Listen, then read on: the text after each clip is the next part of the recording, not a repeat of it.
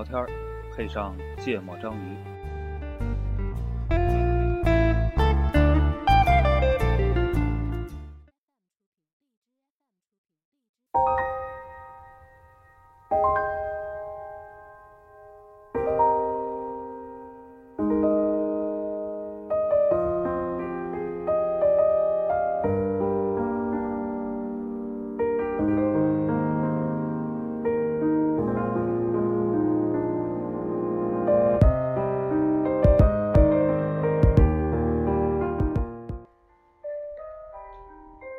大家好，欢迎收听芥末章鱼，我是顾哥。我是一泽，是奈奈，我说是吗？尴尬了，啊，啊，我们这期聊一个非常严肃的概念，叫做忠诚。loyalty，呃，为什么会不会被嘲笑英文不准？为什么会想起来这个话题呢？是因为最近我不知道咱们的听众朋友有多少这个足球迷，因为每年到了夏天就是这个五大联赛休战，也是核心的那个转会时期啊。每年这个夏天转会市场都是特别热闹，然后呃，我先站队啊，我是这个巴塞罗那球迷。然后今年夏天发生了非常这个大型的转会事件，，对，然后也是目前最就市场上最贵的一笔吧。这个两亿多欧元，这个巴黎圣日耳曼俱乐部啊，交了两亿两千万欧元的违约金，然后挖走了这个呃球迷戏称叫做“王储”这个内马尔。内马尔呃，就是好多，就是当然这不是中国的，就是好多世界上的巴塞罗那球迷把这个形容成第二次飞鸽事件，所以就是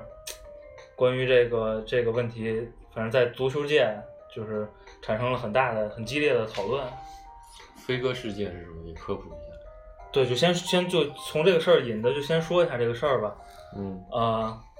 就巴塞罗那这个俱乐部，特别有钱，呃，一般，但是，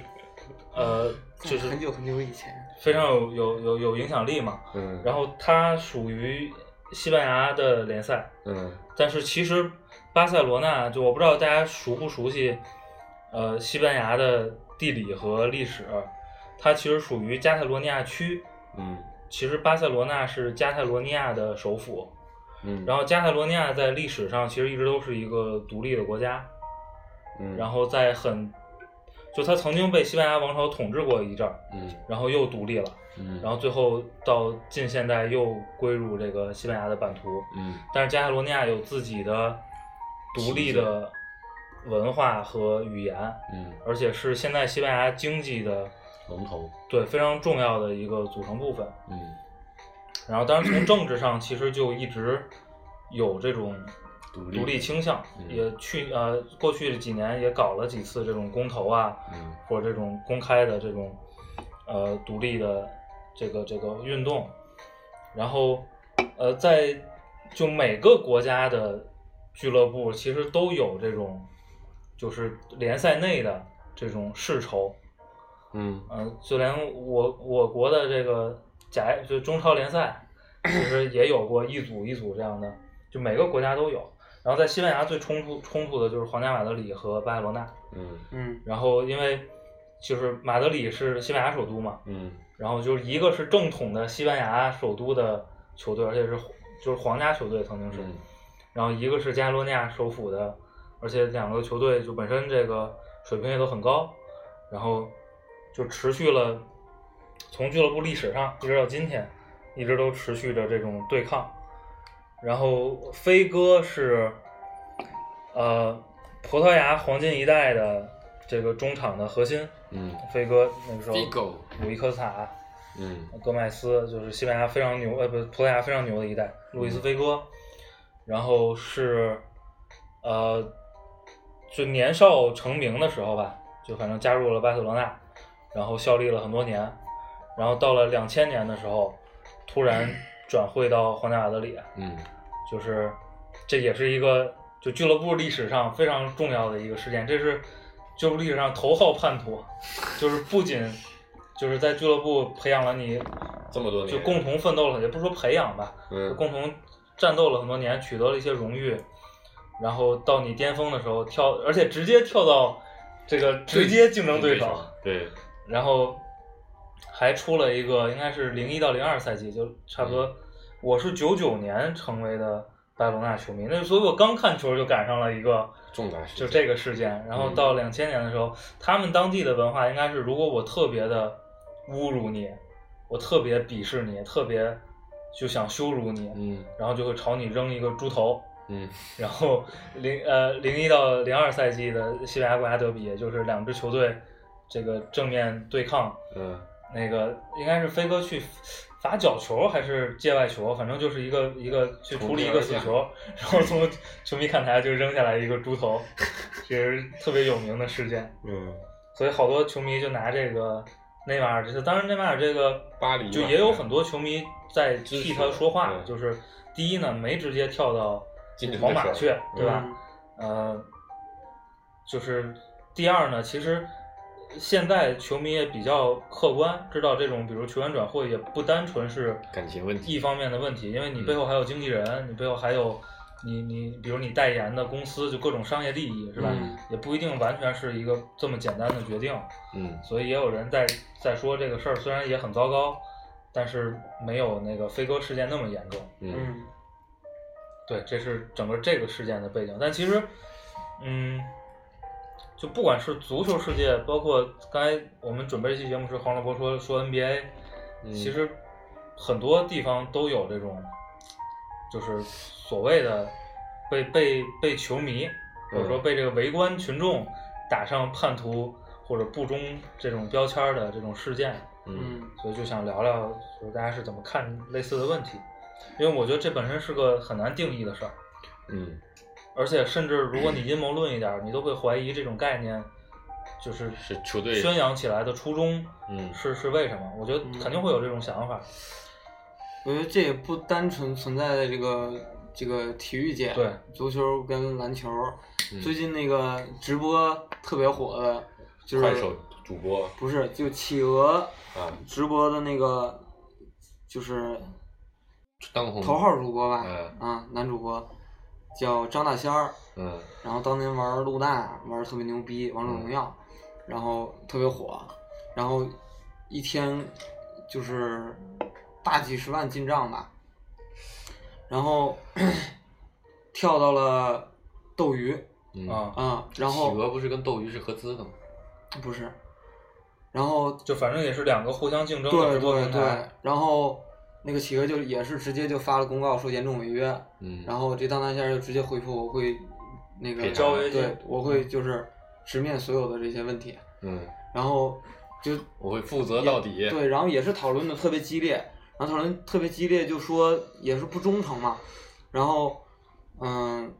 就说这培养平台培养你怎么怎么样的，然后给了你这个平台的这个展示你自己的机会，嗯然后他就回复说父母做生意，然后赔的特别多，然后欠了很多钱，嗯所以就是还还有还自己还有俩孩子好像。嗯反正就说，那我为了我这个经济，我为了生存，我只能去一个这个薪资更高的地儿。嗯然后，就大家都挺理解的，所以这里边那个那个斗鱼有一个也是应该是头号的一个主播叫什么？叫叫什么名字我忘了。然后反正他就发了个那个微博，说他是有什么底线的，然后就是意思就他讽刺他呗，对，嗯然后底下各种负面评论，就是说，妈就不信你还不跳，啊，就你一辈子你也别跳嗯啊。然后这里边我我的理解其实就是，就无论是在这个体育界还是在这个任何一个行业里边，其实我觉得现在这个社会，其实每个人都不是单纯的自己，嗯然后，所以他会受到非常多的外部的因素的一个影响，嗯去做一个决定，所以嗯，不能从一个外人的角度去揣测一个人的决定。我觉得从从就刚才说主主播和运动员这两个，我觉得还是有一些区别的，因为主播毕竟是个体，对吧？就相对来说，哪怕他有经公司的存在，他毕竟还是一个个体，他自己在这给这个平台带来各种各样的收益也好，或者说其他方面的东西也好，毕竟是我是以我个人的身份，嗯嗯，但体育运动，我觉得大家在这方面的感情会更加的强烈一些的核心原因是体育，比如足球和篮球会更明显，本身是个集体运动，嗯对吧？你你即使你取得了这个成就，也不完全，可能大家都会倾向于认为不完全是你个人的一个因素，对吧？还有这个俱乐部给你带来的这个整体的环境，这么多的队友，咱们以前一起，不知道他们底下是不是也天天喝酒、撸串、吹牛逼的，对吧？天天说着要一起打江山，最后你突然间有句，我觉得这这个肯定是有更多其他的我觉。得还有一个因素是，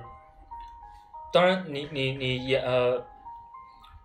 你就比较粗放的说呢，其实每一个这种事件，肯定你都是个体跟平台互相成就的，嗯，是吧？对，对，然后，但是为什么体育运动里这种事件会？更强烈的引起讨论，是吧？，对，就是因为我觉得它影响其实不太一样，嗯。因为足球和篮球都一样，就是其实呃，因为你整体预算是有限的，嗯。然后你的其实很多球队未来 N 年的战战术和这个整个投入的策略，嗯。都是围绕着一些核心球员去去设计的，嗯。所以这种核心球员的出走就会就影响会比较大。嗯。嗯，就是说了主主播的例子，又说了足球、篮球最近也有一个事件嘛，但还没有落听。嗯。但，我我不我因为我现在不太看 NBA，、嗯。所以作为一个纯粹的第三方，就那个凯里欧文，嗯。那个骑士队的二号球星，嗯。然后最近提出他想转会，嗯。嗯。呃，不不承诺继续待在骑士队，因为他明年好好像是明年是自由人吧，嗯。然后就是网上的声音也基本上是两派嘛，嗯。第一派是那个詹姆斯对吧？作为头号球星，带着你又拿总冠军又又那个的，成带你取得这么多荣誉，然后你现在因为个人发展就抛弃这个球队，就是反面。但比较不负责任的说，可能这些大部分都是可能，比如站在詹姆斯的角度说的。嗯那欧文的球迷就会觉得，我作为一个有能力成为超巨的人，就是 NBA 很流行的说法，嗯超级巨星的人，嗯那首先我也不可能一直，我也希望说能能够有自己独立发展的这么一个，而不是永远都被活在一个所谓的就二当家的这样一个角色。我可能也希望说我自己能够独立的带领一个球队嗯来取得一些成就，啊，然后另一个就是我自己作为单打之年，就像巅峰状态的这么一个时候，如果说他错过了这几年的转会机会，嗯很可能以后再去转会的时候，他可能就没有办法再取得比现在更高的成就了。那基于自己成就上的考虑也好，还是说名名利名义上名利上的考虑，可能都会去做这样的决定。嗯就这些这些所有的这些转会，其实我觉得，就是归根结底都是还是每个人在为自己的利益去考虑嘛。对啊，嗯然后我觉得，就是尤其在中国，在这个没有信仰的这个国度里，我们有信仰，你没有看到最近朋友圈很火的那个“有请我一尊特别 厉害的菩萨”这样的信仰？啊，算了，这个题外话，我们信共产主义啊。嗯 信爹妈啊，信祖宗啊。信马云爸爸的，就是我我我是觉得，呃真的是忘了谁说的，说都是精致的利己主义者这句话嗯嗯啊。但我觉得这件事，这这句话我现在是特别相信的。嗯然后，嗯，但是我觉得你们刚才说了一个运动员跟这个主播的这个区别，我觉得这里边的差异在于说，那个运动员是有一个集体的概念的，然后他这个概念概念里边，他是有非常多的这个经历、感情是跟他的这个伙伴嗯之间产生的，嗯，然后这些可能是影响他去做决定的。嗯所以，就是如果说一个人做对自己有利的事儿的时候，如果对别人产生了负面的影响，他可能会去考虑。那如果说他不考虑去别别人的这些各种的利益，然后他去做了一个只为自己利益着想的一个决定的话，可能就会被别人认为是自私的，嗯然后是不够忠诚的嗯啊。但如果他去对外去这个影响相对较小的时候，可能就不会被更多的人关注。嗯，然后主播之所以你们认为不一样，是因为他只对平台有影响，但是运动员他是对他整个团队的这些跟他共事儿的这些人有影响伙伴们有。影响，对，所以这个是就是比较大的区别。对比较大的区别。然后这也是说去衡量一个一个人所谓忠诚这个可能的一个参考的一个因素。所以我觉得，假如从这个角度讨论，我们其实可以先 定义一下，就忠诚的这个，这东西其实很难定义。嗯我觉得特别是，你比如放在那个《冰与火之歌》那个年代，嗯嗯还比较好定义。你放在一个商业环境下，嗯。其实就很难定义。所以，比如说，当假设说，假设我们还拿刚才几个事情来讨论，假如说一个球员，当我们讨论起一个球员的忠诚的时候，他到底是在对什么东西忠诚，对吧？假如我们我们在讨论这个事就是我觉得你刚才说《冰与火之歌》那个里边其实是，就那骑士精神，其实我觉得那就是他的信仰，他永远不会违背那一个。理论上，对，理论上嗯他不会去违背这个。然后如果他违背了，他相当于就是对他的信仰不够忠诚。嗯对，但其实不是我，我觉得其实是这样，就我觉得核心区别不在这儿，嗯核心区别是说，首先那个社会架构是有等级的，嗯然后呢，整个社会约定了一套规则，对这些等级不同等级的规则。嗯。如果你作为一个封臣，嗯，或者你作为谁家的骑士，我作为他的仆人，对，然后你做了这个不忠诚的事儿，其实你是被整个社会对整个社会规则所不容的，嗯就是相当于现在的违法犯罪，违法。对对，但你你放在一个平等的商业环境，我就是违约嘛，我违约嗯交违约金呗，嗯。嗯。是吧？就这本身肯首先不违法，嗯然后呢，其实也不违背真正的商业道德，对嗯对吧？嗯对，所以这个就很难界定嘛。我也想说的就是，就是跟原本的那个，可能古代的那些，就《冰与火之歌》对对，或者那个那个场景里边不太一样。嗯因为现在这里边你没有人说他这个事儿做的是不对的，只能是说，嗯，就是怎么说，就是无论是法律上，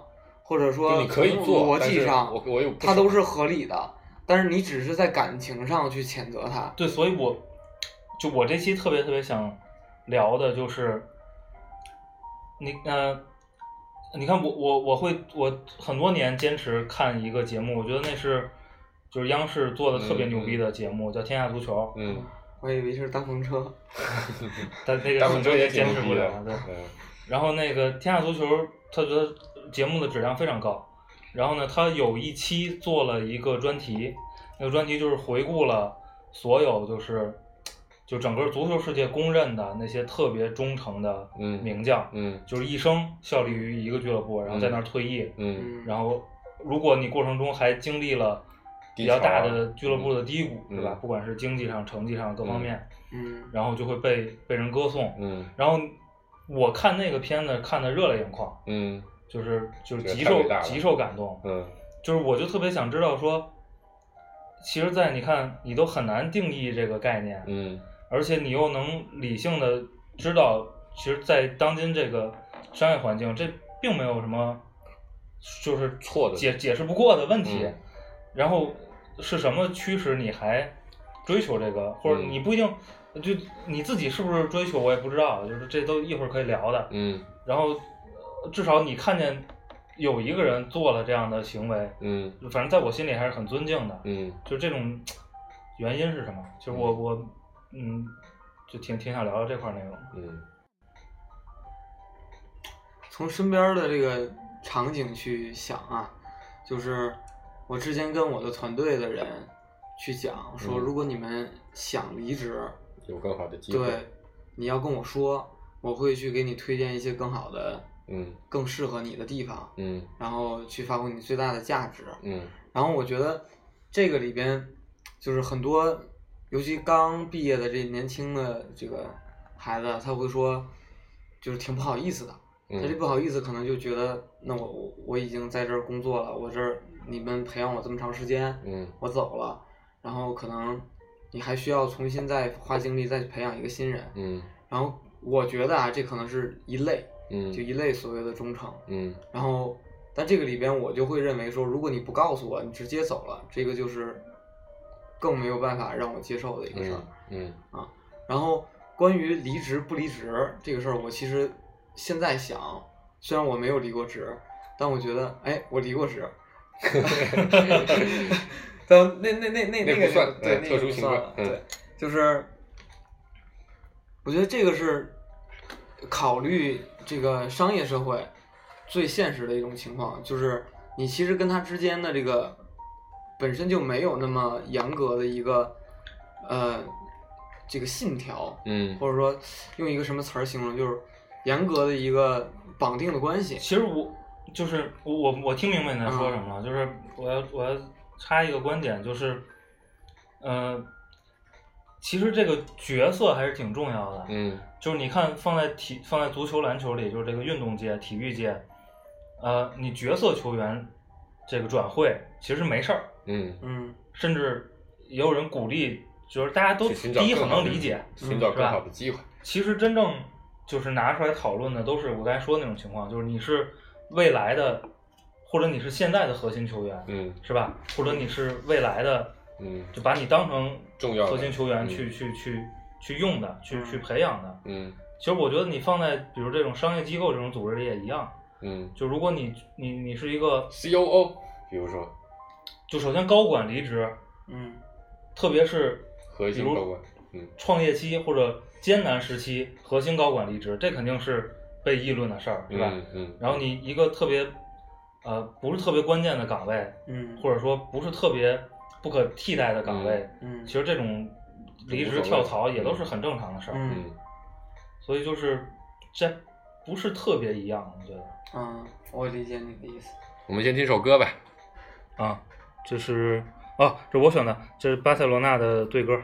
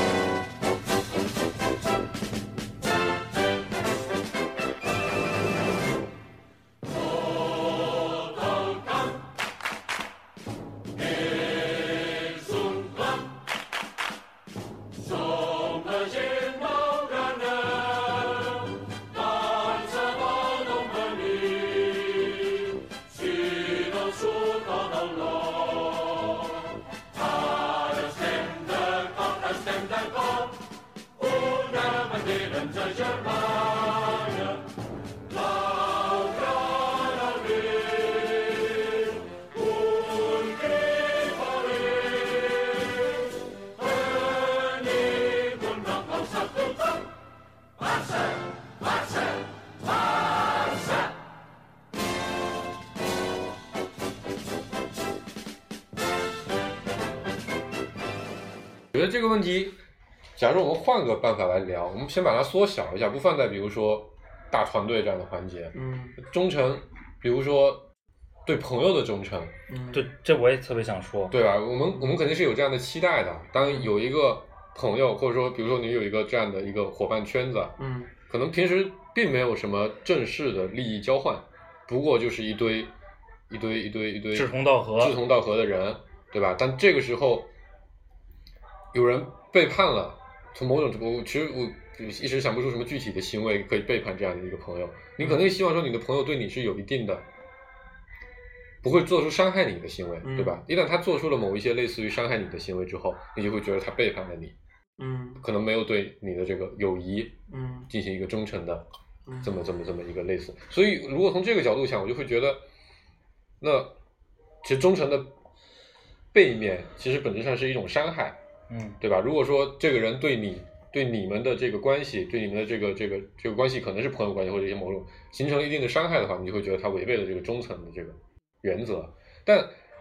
话又说回来，在朋友之间，其实本质上是没有成文的条约的。嗯朋友应该怎么去担，对吧？只不过是一些虚拟的、模糊的概念，或者甚至每个人都可能理解都不太一样。我觉得朋友之间有困难的时候要互相帮忙，但有个人在你困难的时候没有帮助你，那可能你会觉得这个事情你也会受到伤害。但其实我刚才在想的事情就是，如果是基于这个角度的话，那到底我们为什么会产生对方需要忠诚于这段关系的这么一个期待的核心原因是什么？嗯，啊，对，嗯你说，我我我就特别想说这个事儿，就是我现在的感觉啊，嗯我觉得它是一个脱离协议的一个概念，嗯就其实，在有有合同、嗯有协议的场景下，嗯都我觉得不需要谈这个事儿，对，嗯是？吧？嗯然后之所以就我就我觉得从这点也去解释了为什么刚才我说，比如角色球员就没事儿，嗯，因为可能角色球员就是我拿合同，然后我为你工作他，没有任何其他额外的诉求。对，然后你之所以去讨论忠诚与否的这个问题，其实是因为你产生了合同之外的嗯这种连接，嗯，是吧？是一个模糊的、不可量化的对，啊，这么一个就是然后我们为了保护这种连接，嗯，然后大家就形成了一个概念，对，叫做忠诚，嗯。然后靠它来保护就这种连接。嗯，类似的，比如除了在朋友领域，可能对，比如说婚姻关系领域，嗯。我最近刚好看了很多国外关于结婚的电影，里面都会提到要求对婚姻忠诚，这是这是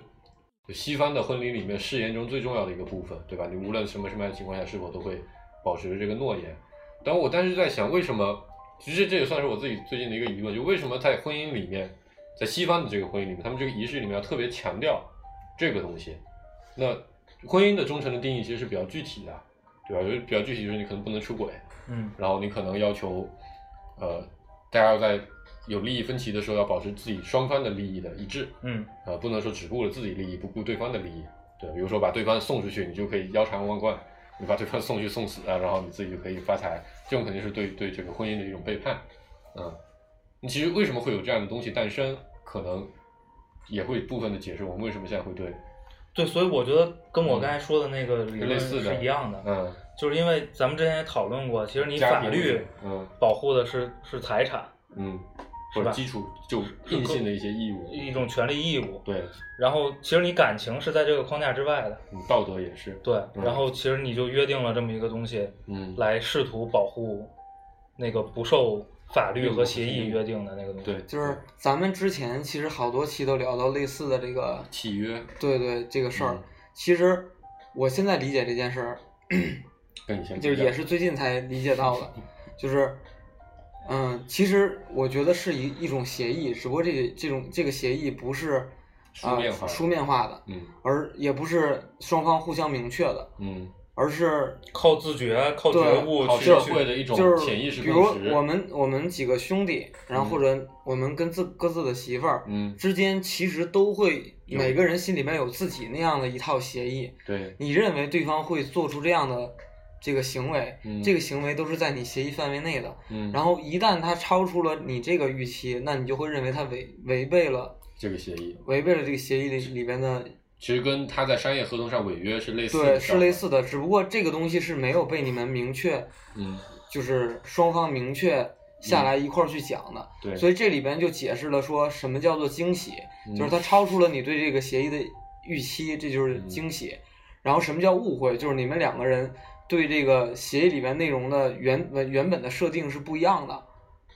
嗯啊、然后这里边就会有一些可能你做的行为并没有那那种意思，但可能在他的协议里边，这个是他没有办法接受的。嗯我觉得这个事情可能会更多的时候会被放在一个客观语境下面来讨论，就是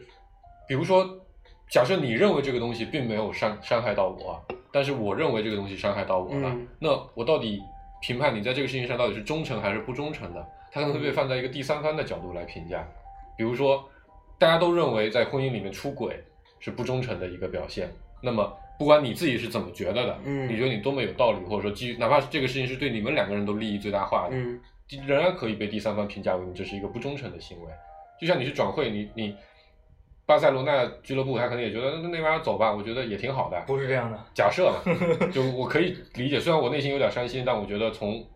情理的角度上，我觉得我可以接受这个这个这个这个情况。嗯那内马尔觉得我们并没有做什么，对我来说，我之前签的合同就是这样的，没有签那个额外的合同。对，但你对于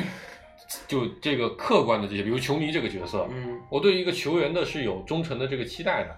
对于我们来说，所谓忠忠诚的定义就是，对在足球这个环境里面，就是如果这个地方培养了你，给了你一个生产的环境，而且把你放在一个你的离开会对这个这个我们整体这个团队产生一个非常大的影响，那么你做出这个巨大伤害的事情，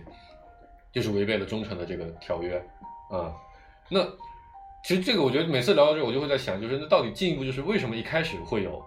这样的一个东西嘛？哦，这个我我也有自己的解释，你说，就是为什么说你对我说我们之间其实是有一个，嗯。就是放在这个黑、黑箱子里边的那个协议，嗯。是因为你觉得你的付出是有相应的回报的。嗯，那这个回报其实可以是不平等的，嗯但是一定是有一个预期的，有一个底线，就是我做了什么事儿，你应该怎么对待我，嗯这是有一个预期的。无论说你是是主观就是有意的，还是无意的，其实你在心里里边都有这样一个预期。嗯然后包括这个观众或者球迷去看这些球员，包括我这个整个球队的经营者再去看我这个团队，其实都对这些人有一个心理的预期。嗯然后这个其实这个预期就是他希望说我的付出应该得到什么样的一个回报和一个什么样的反馈嗯啊，所以因为这样才产生了说 OK 我对你的那个期待是什么？那有这个忠诚的一个要求。嗯如果没有说 OK 我的付出有回报，那可能就没有这些东西嗯啊，这是我我对这件事儿的一个理解。嗯，遇到主观有什么想法？你说起源啊，嗯我觉得起源就是人类对明天的不连续性和不确定性的缺乏安全感，嗯是吧？嗯，然后你想，你本身你换一个角度看，这种东西本质也是个枷锁嘛，嗯是吧？你其实就想设定这种隐形的这个这个枷锁，把大家限制在一个一个规则。行为框架里对对，所以我就觉得这个可能是一个，其实本质上是一个价值观或者社会公认价值观的这么一个问题，或者更往大的说，它可能是某种意识形态上的这个是你人进化成一种高度协作的社会社会化动物，嗯，才诞生必须的一个一个一个但。从这个角度来说，动物之间会有可能有背叛的这种认知和感受吗。我觉得这个的程度是和它在社会化进化的程度相关的，嗯，对吧？社会化程度能病毒之间就没有互相背叛的感觉。对，我觉得社会化程度高的这个动物之间很可能是会有的。嗯，比如猴子这样类型的。对，嗯，其实我刚才聊到这些，我就觉得它会跟，比如跟爱国这种类型的东西，其实是有点像的嗯啊，就是其实爱国是个什么呢？它本身就是一个很虚拟的概念嘛，对吧？嗯你就像我觉得这个类似于怎么举例呢？比如说你现在移民了，那大部分的群众都会对这个事情，就有有一部分群众不能说大部分，就有很大一部分的群众嗯会对这个事情是抱以负面的态度的。嗯啊，国家这么好，你为什么还要跑去国外去当二等公民，对吧？为什么要去当别人的狗？难道国外的月亮就那么圆吗？国外的空气就那么清新吗？嗯肯定会有人大量有这样的想法。但是有假设基于我个人的角度，我就是喜欢那样的东西呢，对吧？或者说我我在国内生活就是很惨，如果我出国了就是生活比较好，那为什么一定要把我限制在这样的一个框架里面？啊、其实又回过来说，我一直都觉得爱国这个东西本质上是统治阶级生产出来的，对啊当然也不一定是统治阶级的，也有可能是社会共同制造出来的这么一个一个概念，用来保护这个最早可能是民族，后来变以国家的概念来组织的这么一个社会群体的嗯内部的稳定性，这个目标一致，因为很可能不会把每个人都会把这些细的东西都想的这么多，那需要智者的作用就是提出一个办法，想象的共同体，再来让大家以一个某种行为来谴责那些伤害我们这个集体的行为。对，嗯我觉得无论爱国还是忠诚，都是自然而然产生的。嗯就是说，因为因为你作为一个团体，嗯你当你的整体的利益被侵害到的时候，其实你个人的利益，就绝大多数情况下可能也是被侵害的。嗯然后，那这个时候需要大家的这个协作，嗯，然后以及以及这个一致的动作，但去我的行为可能侵害了这个集体的利益，这是可能的，嗯但不一定是侵害了我自己的利益。对呀、就是，但是我觉得我我说的意思是，最嗯早的情况，可能普遍的情况是，或者说绝大多数的情况下，绝大多数的情况下，可能侵犯你整体的利益，更多的时候你都是也会被影响的，是负面的影响就。是说，你说对于这个集体里的其他人是吧？对嗯，所以这个时候其他人还是那个背叛的人，就是就是绝大多数的人，其他人其他人，嗯那这个时候就会大家互相产生一种说，OK，我们要互相信任，互相的彼此彼此的这个支持，嗯，才能度过这个难关。所以类似于，所以他们自然而然就会产生这种所谓我我要爱国，我要爱民族，对他他是最后被提炼出来的一个个具体的概念了。对对，我觉得这个类似于，比如以前叛徒是一定要杀掉的，就之所以我觉得要杀掉叛徒的原因，是为了让那些还在这个群体里还抱着可能要叛要叛变的这么一个人的一个警告一个警告他就是就是提高你违约的成成本。对对对对嗯对，嗯但我觉得就是现在这个社会里边，我是非常同意说，嗯、忠诚这个这个这个词儿被提到的次数是越来越少的。然后那个我也忘了是哪一个，反正嗯创、创创业者吧，嗯这企业家也说过，其实他最想找到的这个人才是忠诚的人才。嗯就是不是说你有多聪明，而是你能够跟我共患难，能够在企业有危难的时候，仍然能够愿意支持支持我，我觉得这个我们的假假设，然从另一个角度来评价这个行为的话，你作为一个企业家，你当然是希望这样的人才，为什么呢？所以这是有立场的。因为这是成本低呀、啊，对啊，但是其实对于就是很多团于对于这些员工来说，他不见得是利益最大化的呀。啊，对呀、嗯就那这跟足球队没有没有太大区别嘛，对对呀、是的。那个所以我觉得现在之所以这个问题，就像刚才顾哥说的，忠诚没有被经常的拿出来说了，有一个巨大的区别是，呃，现在其实是一个个人至上的社会，嗯就是跟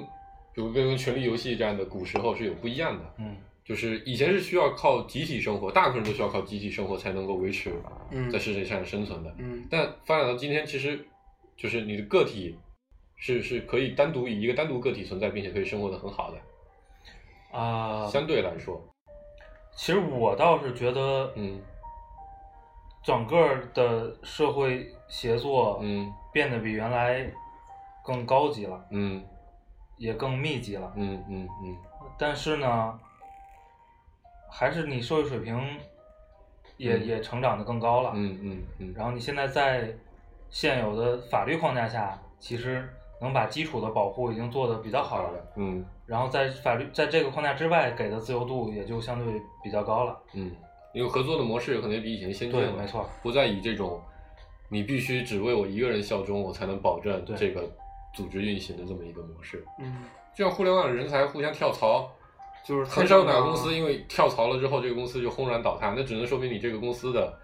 架构设计或者说在团队建设的时候，可能就是有缺陷的。对，嗯就是这个就是企现在的互，尤其是互联网企业对于跳槽这件事儿，是就是是很宽容的。嗯，然后也就是说，这个企业在设定的初期就已经降低了对忠忠诚的这个预对预期，嗯那他就会设定相应的呃制度流程，去减少一个人背叛给这个公司带来的影响。嗯，所以其实他是把那个我们说的原来是要用那个协议，原来是要用你违约的成本来限制你，现在是用我降低违约之后对我的伤害对来提高我对违约的这个的容忍度。对我觉得本身从这个角度来说，这其实是一种社会制度的进步嘛。对，嗯就是我就说这其实就是一种，就是企业也没有特别明显说我制定这个流程就是为了嗯，怎么怎么样，嗯但其实他就是把那个人与人之间那个协议，就是考虑的，嗯。相对来说是更清楚的，而且嗯。更松散的一个框架，嗯。然后这样就能够适应更多的情况发生。所以你看现在的俱乐部想保留住核心球星的，嗯。就是你当然你所有周边的手段都用完之后，嗯。最后最后手段就是，因为我不能跟你签卖身契，嗯对吧？这是、是有问题的，对。嗯，所以我就是提高这个非常高的违约金。约金。嗯。嗯。您现在顶级球星基本上两个亿、三个亿欧元的违约金，这非常恐怖了已经。嗯嗯可以但是投出不少互联网公司。对，但是你你其实没有办法真正阻止这个事儿，嗯，是吧？然后所以我我我先问一个问题，然后咱听首歌啊，就是，操，问题是啥来着？啊，你你你们觉得这种忠诚的提忠诚这个概念越来越少的社会，是是社会进步了，还是退步还是对或者你更希望生活在一个经常提忠诚的社会里，还是对对，OK，我我想想答案。听首歌吧？啊哦，我想回答完再听的，没事啊，听是这样的吗啊，这个黄主播的？David Bowie。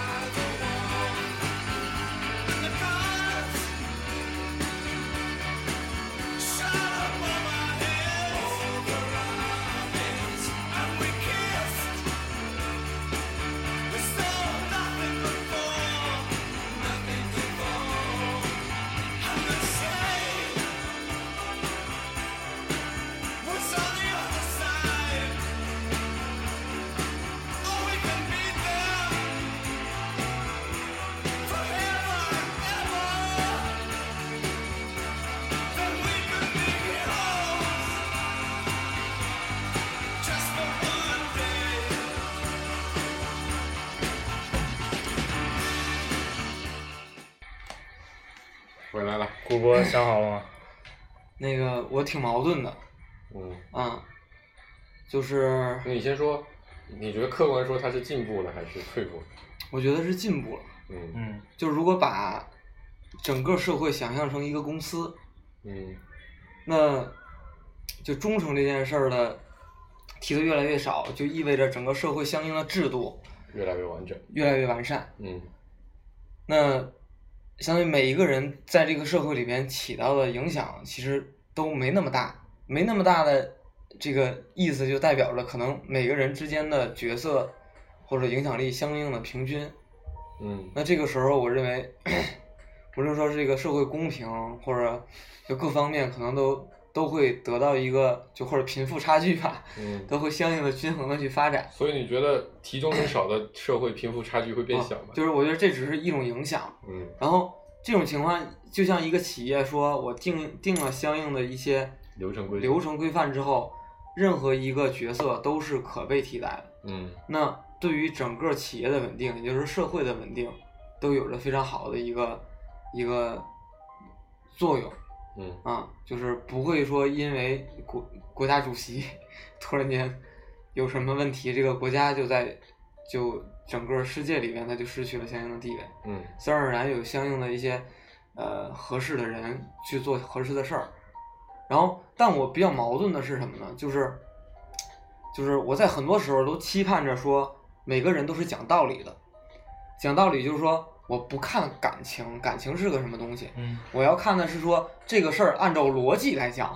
对吧？理工科思维的人应该怎么办？其实是最合理的。嗯对吧？谈恋爱也这么我谈我对啊，我就是应觉得谈恋爱应该这么谈，就是 一二三四，我这么做，咱们谁谁谁得到了什么利益，我影响了谁谁谁，那我们把利跟弊拿出来比一下，OK，我认为利大于弊，那我们就按照利利大的那件事去做，嗯对吧？包括就是两口子之间吵架，或嗯者兄弟之间吵架，我们都可以去 OK，我们就把所有的事儿、所有的影响摆到桌面上，我们就去考虑说，从逻辑上，什么事儿是应该做的，什么事儿是不应该做的。嗯然后现在为什么会有那么多争吵？那么多争吵，可能就是每个人之间那个对于协议的预期不一样。标准不同。标准不同，标准不同的时候，这个是标准不同是建立在什么上？是他自己对于这个对方的这个付出啊也好，什么什么相关的，其实那些都是感情。衡量的对，那没法量化。对，那我我就去说，OK，那我我我希望说所有的人都去按照逻辑去思考。嗯那这个时候我会发现我比较矛盾，就是那最终的这个社会变成了一个冷血的社会，嗯每个人都没有没有所谓的我们之间可能共处过一个月或者共处过十年，那我们这个感情原本可能是不一样的。嗯对，但是如果单纯从逻辑上来讲，我们把所有事儿都拿过来说，我就比对错，就比哪个利益最大，那这一定是可能是最好的。但考虑感情就不一样了。嗯但我又不希望所有人都变成冷血的这种动物，那这就是我我我我的矛盾嗯啊。那我可能我更倾向的是，就是宏观层面是这样的，对对微观层面是这样的。对对对对对，我觉得这个其实就就是用比较那个的角度来说的话，比如刚才说你觉得社会是进步了还是退步了，那你得先定义一个什么叫做进步的标准，对吧？嗯进步是一个方向，这个向量需要有一个方向的。嗯那假设说我们以，我这是现在很多社会就是在社会规则制定的时候都会来衡量的标准，比如说我在衡量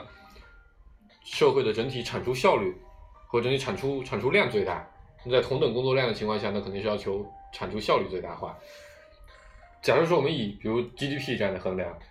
这只是一个维度啊，嗯比如我们以整体社会产出为衡量的话，嗯那一个规则明确的社会带来的好处是沟通成本的下降。嗯如果说我们一切都用以一个基础的规则法律来保护，我们大家都在规则内沟通，那一定在沟通成本上是会下降的，这是过去我们实践带给我们的经验。那在对整体来说，它社会产出更多了，嗯很可能就基本上像目前来看是这样。所以从这个角度来说，如果以这个为社会进步标准的话，那它就是社会进步了。但就像顾客说，这个带来的问题就是，不，你要参照一下这个赫拉利给我们的新维度，是吧？嗯从个人幸福感角度去评估这个事是。，所以我说，如果你换一个角度来平衡衡量这个事情的话，如果基就说感性的说，基于我个人，我当然是希望一堆人在吃喝不愁的情况下，每天都大家感情特别好，玩的又又开心，天天都特别热闹的，对吧？没有那种伤心的事情发生，没有那种纠结的事情发生，这可能是我自己个人最期望的我的生活状态。可能你让我去作为一个社会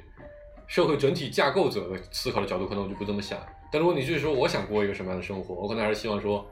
感情的生活会更多一些的这样一个角度。嗯啊，但是就其实这一点也是我就我觉得顾哥的矛盾，其实我自己现在是这么来理解的，就我自己可能也会有这样的矛盾，就是道理都说得通，但是感情的这个人体感情是人下意识的这个反应，你是很难扭转的，嗯，你是你是无法自控的。嗯。我当然知道这样子对大家都好，但我知道这样的事情之后，发遇到这样的事情之后，我还是会觉得很难过，这个伤心的感觉不可抑制，导致我最近时间特别消沉，甚至日渐消瘦，嗯。陷入某种疾病都是有可能的。嗯。啊。所以我觉得这个是我自己以前我会倾向于认为，可能有一天社会到发展的理想化状态，会所有人都以一个非常客观理性的状态来来处理事情，但我觉得现在这个情况，我觉得是不太可能的，对，我觉得是不太可能的，就是人人就是那种真正的极端情况。对，因为这这个就可以说一个我自己题外话的感受啊，就最近刚好也可以把我们今天想聊另一个话题，就是《战狼》这个话题。就我虽然没去看那个电影，但从侧面了解了很多的信息，我大概能猜到这个电影大概会以一个什么样的方式来拍摄。嗯然后我觉得他要拍摄的那个东西，本质上是我从逻辑上很很抵触的东西。我不喜欢别人给我强灌输这个所谓的爱国概念，你必须要、一定要这样子才叫做爱国，你必须这样，这是我特别抵触的东西。但我也相信，如果我进到了电影院里面去看这个电影，嗯，但最后他那些设会计好的桥段。嗯嗯打出来的时候，我可能也会有一种热泪盈眶的想要站起来唱国歌的这种嗯情感上的冲动。嗯啊、我从内心我特别抵触这个，所以我没去看这个电影。但我觉得这个很现实的表明人类在理理性和对感性这两个层面的矛盾。嗯啊、我觉得这个这个是，我觉得是人类会持续长期的面临的问题。嗯就是我不一定是问题吧我我顺着那话题啊，嗯就我去解释《战狼》这个电影的话，其实我觉得为什么那么多人在电影院愿意去看这就就不是在这个电影结束的时候都会比较激动，嗯，因为我觉得特别核心是因为他最后打出了那个对啊对啊，那那个护照的那个护照的那个那个图，对啊，为什么会在那个时刻呢？就我个人也在那个时刻比较激动，嗯因为我原本对于这个国家的预期并没有说，说我在国外，比如说地震了或者国外战争了，是国家有义务要把我接回来。国家现在也没有这个义务，对嗯，就是我原本是没有这个的，但是他骗了你。，对他出来了这样一个东不一西之定骗了，我要说骗，很多人会来怼我的。对 对，就他出来这个东西，然后以及你通过这个影片联想到，就是几次中国撤侨的那些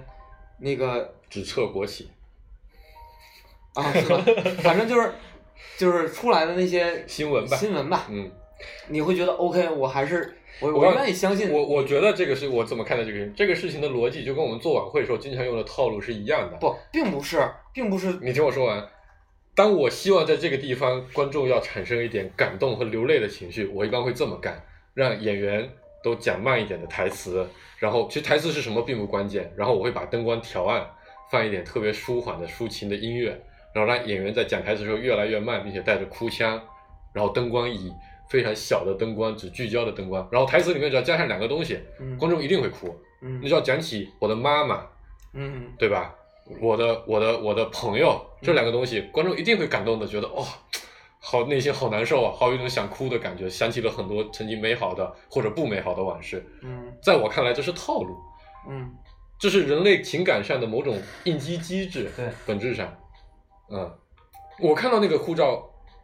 在如果我投入到一个黑暗的环境，在那种强制摁着你必须看这个东西的时候，我相信我也会很激动的。啊、这为什么电影给人带来的感动更多？嗯就是我想说的是，就是其实这个归结到底还是对于预期的一个一个，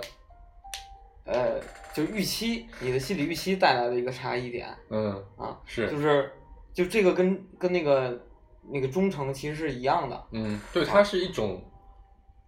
就我觉得逻辑上，它可能是满足某种集体需要的这么一个想象共想象的共同概念。对，而且从反应机制上，它是人的一个情感上的产期，甚至是对某种程度上，我觉得是训练过后的一个结果。对，而且刚才一泽就是提了那个就是幸福感，嗯就是就是幸福感这个事儿，其实是因为就是大家现在在就获取多巴胺的那个那个那个过程，可能是是可能很多方面刺激。嗯然后如果说所有人都按照相应的流程，都像一个螺丝一样再去做相应的一些事儿，那可能他去获取多巴胺的方式就变了。呃嗯，很难，就是我觉得这是一个我觉得这个他，我我给你解释一下为什么他说很难。我我觉得逻辑是。人类形成多巴胺的机制是由几百万年的过程，嗯但我们社会改变不过是几十年的时对啊间，，就是这很难改变我。我也说的是一个终极的状态嘛，就是嗯你如果我们现在从现在所有的就是可以说感性的这个思考方式变成去完全理性思考方式，这可能经历的时间更长。嗯，需要就如果真的进化到说所有社会进步到说每个人都是生产线上的一个小部分的时候，那你很有真的很有可能你获得幸福感的那个那个方式就完全不是说我们像我们三个现在在这样聊天的这个时刻。理论上有可能，对，从真实的推演来看都很难，因为对，我觉得理论上也不可能，就是还没有进化到那样，人类可能就灭绝了。对，或者过程中会会有会有非常强烈的反抗，对，嗯。你说你怎么想？啊、我不知道啊，我真是不知道。嗯然后其实本来我还有一个问题想问，但是看起来时间不太够了。就是我相信，呃，就这个屋里的三个，嗯我们三个主播，呃，你都会去尊敬那些体现出忠忠诚的嗯行为的人，嗯因为。呃，刚才讲了很多足球的事儿，就是如果说篮球，其实你看艾弗森回到七十六人主场，包括后来加内特回到森林狼主场，其实也都是非常动容的时对刻。对对对，然后，当然那也有可能是套路，这我也同意。那个是套路，但是我觉得是大家发自有一部分是发自内心的想要去但是这样，他之所以能套路你，就是本身你还是有这个诉求的，就这个故事本身至少是要啊，你说诉求是吧对吧？就如果我完全不干，你也套路不着我？对对对对，就比如这个人跟他妈从生下来就是一辈子仇，是吧？嗯你再怎么提，再怎么营造或者是氛围没见过，也没有用，嗯对不对？嗯然后就是我现在这种尊敬和和和和，就是作为旁观者都是有的。嗯然后我本来还有一个问题是说，你会不会把这个东西当成你自己一个，你说大一点人生信条，或者说你你要追求的一个品质？但是看起来时间不够了，我们回来找别的 别的节目里想起来这个事儿，再再再接着聊吧。我的三观，嗯，这期就这么，我操，我又没切最后一首歌，这期就这么着吧。最后一首歌，哎，刚好，嗯，稍微过了点儿，顾主播选啊，朋友再见。嗯。啊，对。其实我是想对那些离开的人。就离开的人，其实挺好的。我觉得是非常，我是个人非常理解的。嗯，啊，我也特别尊重那个，